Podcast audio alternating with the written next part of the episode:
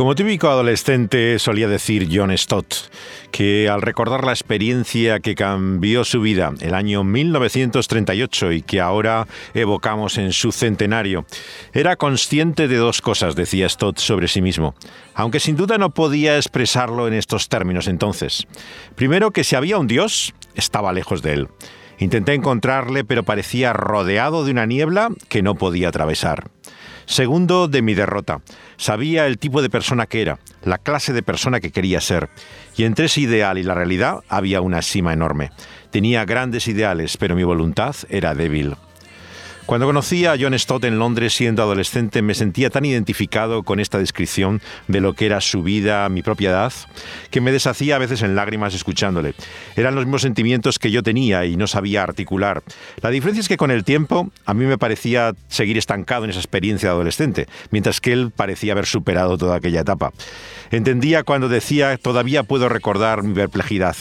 Cuando de chico contaba Stott, decía mis oraciones e intentaba penetrar en la presencia de Dios. No podía entender por qué estaba envuelto en esa neblina.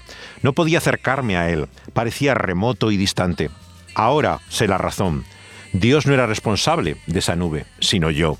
Nuestros pecados ocultan el rostro de Dios, tan efectivamente como las nubes del sol.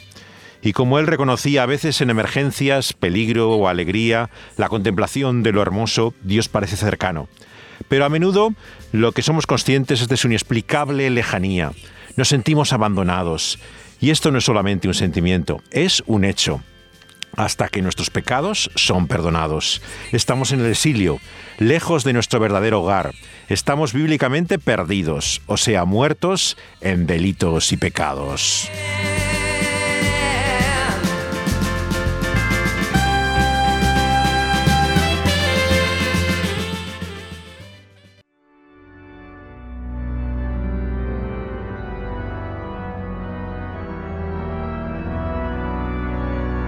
La escuela de rugby donde estudió Stott es conocida por ser algo más que el lugar donde nació el deporte del rugby, como decimos en español, que lleva ese nombre por ese colegio. O por lo menos se dieron las reglas con las que se le conoce todavía en Europa a ese deporte.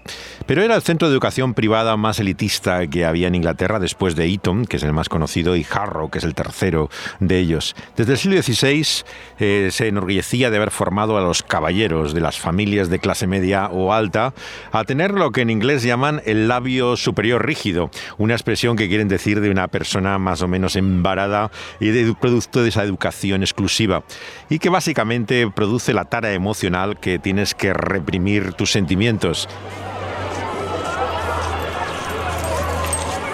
Alguien como Stott, orientado a las lenguas modernas, podía estar así preparado para estudiar en Cambridge, en el college más conocido, de donde venía el servicio diplomático británico, pero también la inteligencia, o sea, los espías. Quien pasaba por el centro de formación de Stott eh, en la universidad, o era embajador o espía, no había muchas más opciones. Y el padre de Stott tenía que estar orgulloso de que su hijo lo fuera cuando le mandó a rugby no parecía presionarle para que hiciera medicina, que era la tradición de su familia.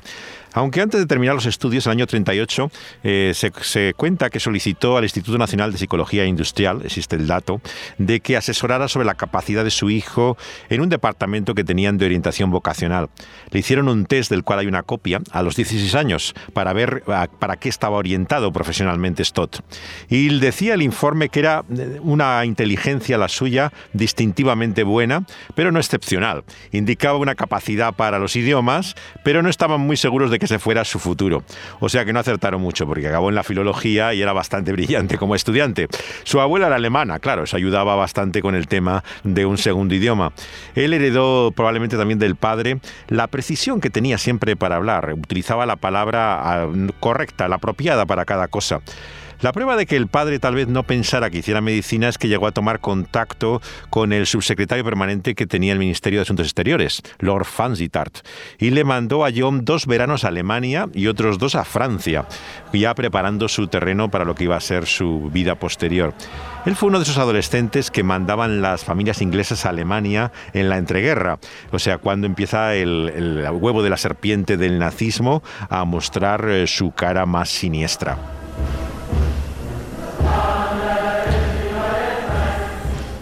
Su biógrafo, que ha tratado los diarios mismos que escribió él de adolescente en Alemania, eh, cuenta algo de lo que se ve que es el monstruo que se está preparando para aparecer y emerger eh, su cara. Pero en una de sus cartas de lo que habla sobre todo es de el violonchelo que ha comprado sin la autorización de su padre para llevarse a aprender el instrumento.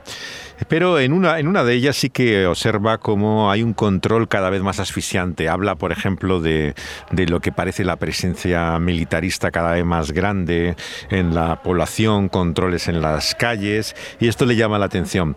No es sorprendente, por lo tanto, que el año 38 su padre prefiriera mandarle a París, donde va a hacer un curso de lengua y literatura francesa en la propia Universidad de la Sorbona. Eh, estaría ese verano Stott.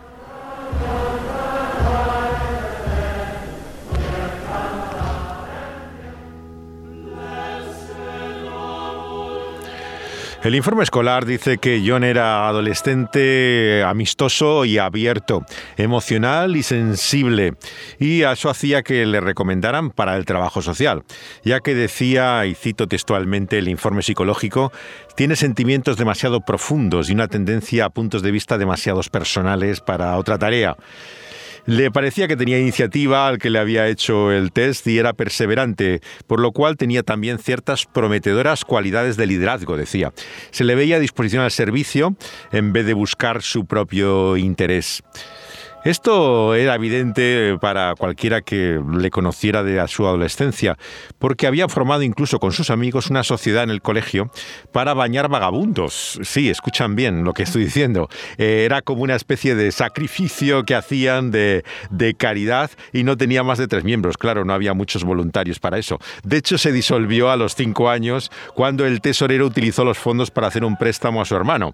Así que sin el consentimiento de los otros dos acabaron los tres enfadados y se acabó la sociedad de bañar vagabundos. Eh, desde que va con ocho años interno también al colegio de Oakley Hall en preparación para lo que sería la formación más elitista de rugby en la secundaria, estaba acostumbrado siempre a ese ambiente gélido que había en estos dormitorios. Un régimen militar, castigos, no lo olvidemos, físicos en aquella época. Había golpes de vara, el distanciamiento de la familia, que no, no veían prácticamente a los niños más que en fiestas, ¿no? Y su madre, cuando fue a verle, le extendió la mano una vez preguntándole, ¿cómo está, señora Stott? ¿no? Hasta el propio eh, maestro le llamó la atención la distancia con la que ya hablaba hasta sus propios padres. ¿no? A muchos nos parece que toda esta educación es de todo menos sana, desde luego, parece enormemente favorable de lo que luego sería una minusvalía emocional en muchos de estos chicos, porque no parece muy normal. La relajación que encontraba él era mirar los pájaros. Siempre apuntaba a todos los que veía en un cuaderno y tenía muchos de ellos acumulados a lo largo del tiempo. Los nuevos alumnos se veían sometidos también a una práctica muy habitual en todos los internados, eh, que es estas formas de humillación eh, que conocemos como novatadas. ¿no? Al que se le introduce se le llama en inglés, de hecho, fag, eh, que es el nombre que despectivamente luego se utiliza contra los homosexuales, eh, que utilizaban siempre ese término en inglés para describirlo, que se originaba en las novatadas de los colegios. En estas escuelas se forma la élite de la sociedad inglesa también en base a la humillación del novato y la, afirmación del liderazgo de, de los más veteranos y de su camarilla. Eh, luego, además, curiosamente y de una forma totalmente insana y enfermiza, suelen tener un componente homosexual, estos grupos en los cuales se aísla, así como las formas de humillación. Todo esto, se pueden imaginar, era un verdadero infierno para cualquier alma sensible como era la de Stott. Era literalmente eh, una pesadilla. Hay una relación íntima durante muchos años que tiene Stott más con un maestro llamado Robbie Bickerstead, que era soltero de unos 30 años cuando yo era adolescente y le lleva incluso de vacaciones muchas veces.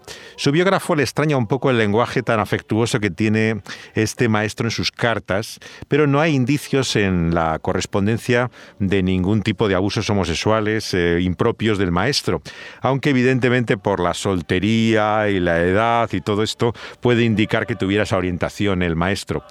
De cualquier forma, sería uno de los muchos secretos que se supongo que se llevaría en su vida y nunca contó que hubiera sido abusado eh, a, su edad.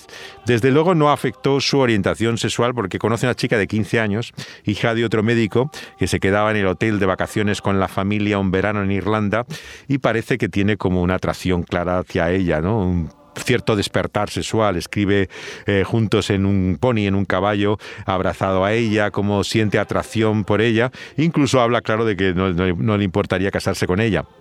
Era, por supuesto, una historia adolescente de un verano. Pero hay una carta en la que le pide a Bickerstead consejos sobre una amistad con un alumno mayor que el maestro denomina un enamoramiento de esclava, de escuela, con lo cual podía indicarse también que efectivamente podía haber una orientación homosexual. Stott está preocupado por ello, sin embargo, y lo rechaza claramente, y eh, a este compañero no quiere tener relación ninguna con él.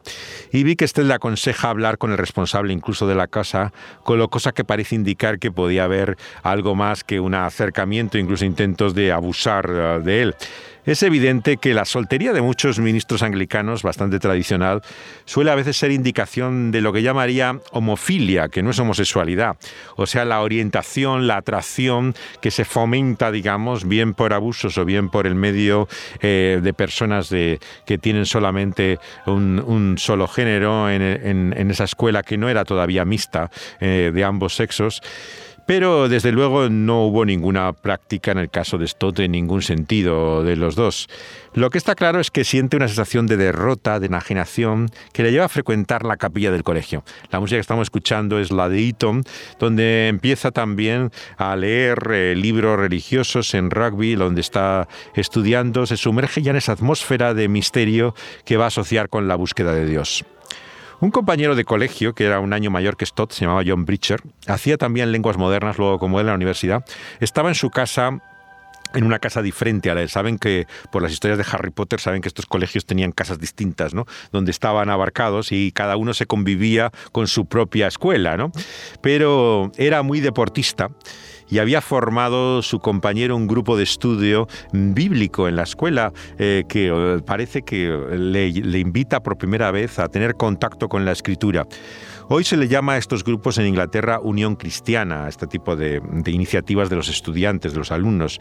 Pero en rugby tenía el nombre simplemente de la reunión, así se lo llama Stott en sus diarios.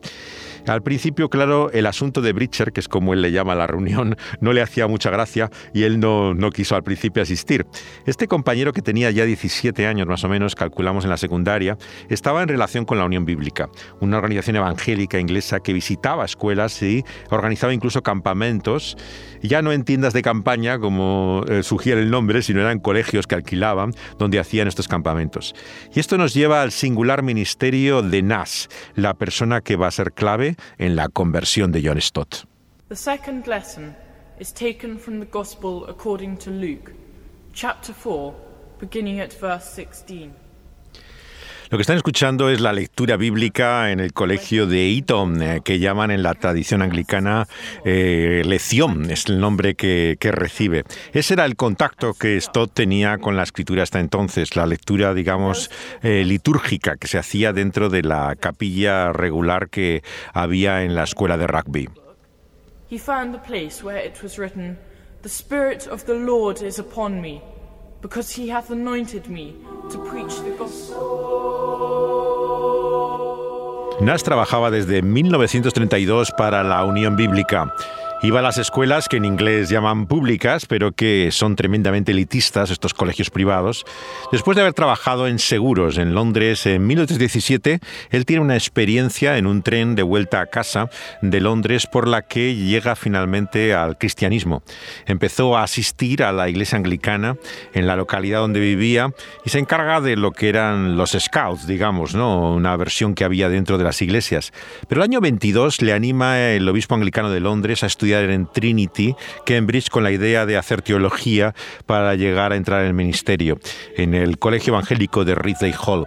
Fue hecho así ministro y capellán de un colegio hasta que empezó este ministerio itinerante que le lleva a la conversión a una gran cantidad de adolescentes que luego llegarían a ser eh, importantes de líderes en el movimiento evangélico. Bass tenía unos 40 años entonces. No era atlético ni tenía una gran capacidad tampoco académica o talento artístico. Sería una persona sin pretensiones, muy simple, pero tremendamente eh, transparente, una persona que merecía mucha confianza. Eh, fue a hablar a un pequeño grupo de estudio bíblico en rugby un domingo de 1930. Habló de la pregunta de Pilato sobre qué hacer con Jesús. Y Stott, que asistió entonces a esa reunión, le impresionó tanto que se quedó hablando con él. Bass le llevó entonces a dar una vuelta en el coche que traía y le explicó el camino de salvación. Esa noche en su cama, John escribe en su diario que hizo el experimento de la fe, le llama. Es lo que llamaba abrir la puerta a Cristo y su vida no volvió a ser la misma. Es interesante comparar, de hecho, la conversión de Stott con una de sus compañeros eh, que también vivió una experiencia semejante eh, en el anglicanismo, pero no evangélico. El año mismo en que Stott fue confirmado, algo a lo que él no dio mucha importancia, que era una ceremonia anglicana, Hugh Montefiore eh, tiene también una experiencia de conversión prácticamente como van a ver mística. Él era judío, venía de una familia muy devota, practicante del judaísmo, y fue un enorme golpe cuando en el colegio eh, dice que se ha convertido al cristianismo. Estando solo en su dormitorio, un frío invierno de 36, vio una figura blanca que identificó como Jesús y le decía, sígueme. Esa experiencia visionaria, dramática, le llevó a este judío a ser luego obispo anglicano incluso, y fue conocido mm, al final de su vida por ideas bastante liberales, como la más contravertida es que Jesús era homosexual, así que de evangélico tenía muy poco. Pero si observan la experiencia de Montefiore, que es contemporáneo a Stott, no se parece en nada la de Stott. Eh, la de Stott, como contaba su conversión, fue la siguiente. Él dice no ocurrió nada dramático esa noche. No hubo destellos de relámpagos, dijo, estruendos de truenos, choques eléctricos en su cuerpo. Fue la experiencia nada emocional realmente por la cual se metió en la cama, se durmió, pero al día siguiente descubrió que era otra persona. La conversión evangélica nunca ha sido resultado de experiencias místicas o visionarias. Algunos lo confunden. Como esto dice, viene por la palabra que había escuchado acerca de Cristo Jesús y la obra que hizo el Espíritu de Dios en su vida. Bass no manipulaba a nadie emocionalmente. No había una presión para tomar una decisión inmediata. Esa es la evangelización en la que siempre creyó Stott. Él eh, también se caracterizó con esa idea del cristianismo histórico que él llamaba evangélico y que él mostraba. Eh, esa fue una de sus diferencias, claro, con otros evangelistas, el caso de Billy Graham ¿no? y otros famosos, ¿no? en los cuales había siempre un llamamiento bastante más emocional o dramático a pasar al frente, a hacer un gesto, levantar una mano eh, o cualquier señal que mostrara una respuesta a la predicación. La concepción de, Stott era mucho más eh, discreta, mucho más sencilla, la forma en la cual apelaba sin llamadas al frente, sin gestos que mostraran la conversión, cosas que digamos estaban en el, sobre todo el evangelicalismo americano desde el eh, Finney, que fue el primer evangelista que hizo más marcadamente esto. En el 18 no se daban en el avivamiento este tipo de llamamientos, es en el 19 que se introducen. Y lo que dependen, digamos, claro, es la convicción profunda de que es el Espíritu Santo el que convierte a las personas y no el llamado en sí. La conversión, como la veía Stott, era iniciativa de él. De hecho, habló de ese tema en el Congreso Evangélico que hubo en Madrid cuando, en su única visita a Stott en el año 97, eh, predicó el domingo por la mañana la conversión de Pablo. Y el tema principal era que era Dios el que convierte a las personas. ¿no? Lo hace por medio del Espíritu de Dios y produce arrepentimiento, fe, la conciencia de pecado y la necesidad de salvación. Sería la respuesta a esa promesa divina de nueva vida en Cristo. El medio que Dios utiliza para ello es generalmente su palabra. Pero también no lo olvidemos, y esto también es una lección de la conversión de Stott, la oración, la oración de Bass. Él oraba cada día por él, desde que le conoció al chico. Le pedía a Dios, oh Señor, dame este chico, y nunca dudaré de tu poder para salvar, dijo que él oraba a Dios cada día. Y desde entonces no había semana que nunca le escribió. Durante cinco años, desde aquel momento de su experiencia, le escribía Bass al joven eh, eh, tío John, como le llamábamos, diciéndole instrucciones y consejos para cómo vivir esa nueva vida cristiana. Son cartas muy largas. Cuando las ha visto su biógrafo, veían que tenían explicaciones doctrinales sobre la expiación de Cristo, los tiempos de la salvación, principios de conducta moral, de vida cristiana. Le enseñaba también de forma práctica cómo llevar un grupo de estudio bíblico, algo que acabó haciendo, Al salir Bridger del colegio no había nadie que lo dirigiera y tomó esto su lugar. Le animaba también otras cosas de vida sana, de dormir lo suficiente, acababa cada carta con un pensamiento bíblico y que además era un texto expuesto, aplicado. Vemos la importancia también que tenía no solamente las oraciones de Bach, sino también el cuidado, digamos, pastoral que tuvo él en sus cartas demostrado a la distancia. Todo esto hacía por un chico al que había dado testimonio un día, que había conocido a Cristo en esa experiencia. Desde luego, si los evangelistas hicieran hoy lo mismo, tal vez habría otra clase de cristianos después. Si simplemente eh, después de una respuesta así, eh, tomaban la preocupación que tuvo este hombre. Desde luego tuvo mucho interés por aquel adolescente y rogó a Dios sin tregua por él. Y fue sin duda un regalo su conversión, no solamente para su ministerio, sino para el futuro, para eh, todo el movimiento evangélico. No hay duda que fue resultado de la obra de hombres como él, que en el evangelismo dedican su vida no solamente a proclamar y anunciar ese evangelio, sino a rogar por las personas que lo escuchan, a pedir por nombre y luego una vez que profesan su fe, mostrar el interés que mostró aquel hombre durante tanto tiempo en el crecimiento de su fe. Es hora, por lo tanto, de llegar a algunas conclusiones en esta historia de la conversión de Stott.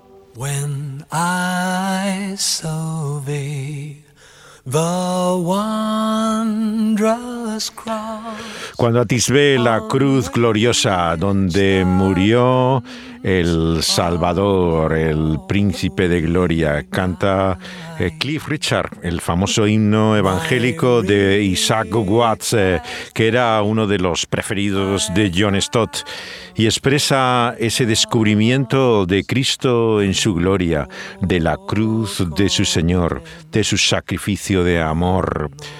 Dice en el himno Isaac que su cabeza, manos y pies, su preciosa sangre que allí corrió, la corona de espinas, todo ello lo llevó por mí.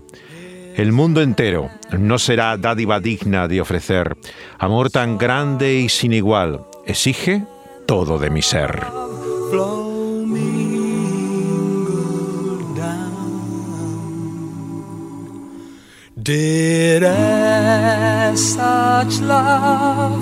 And sorrow meet, all thorns compose so rich a crown.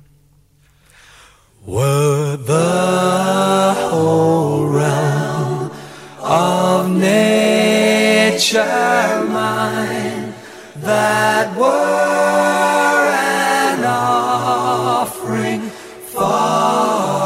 too small. Love so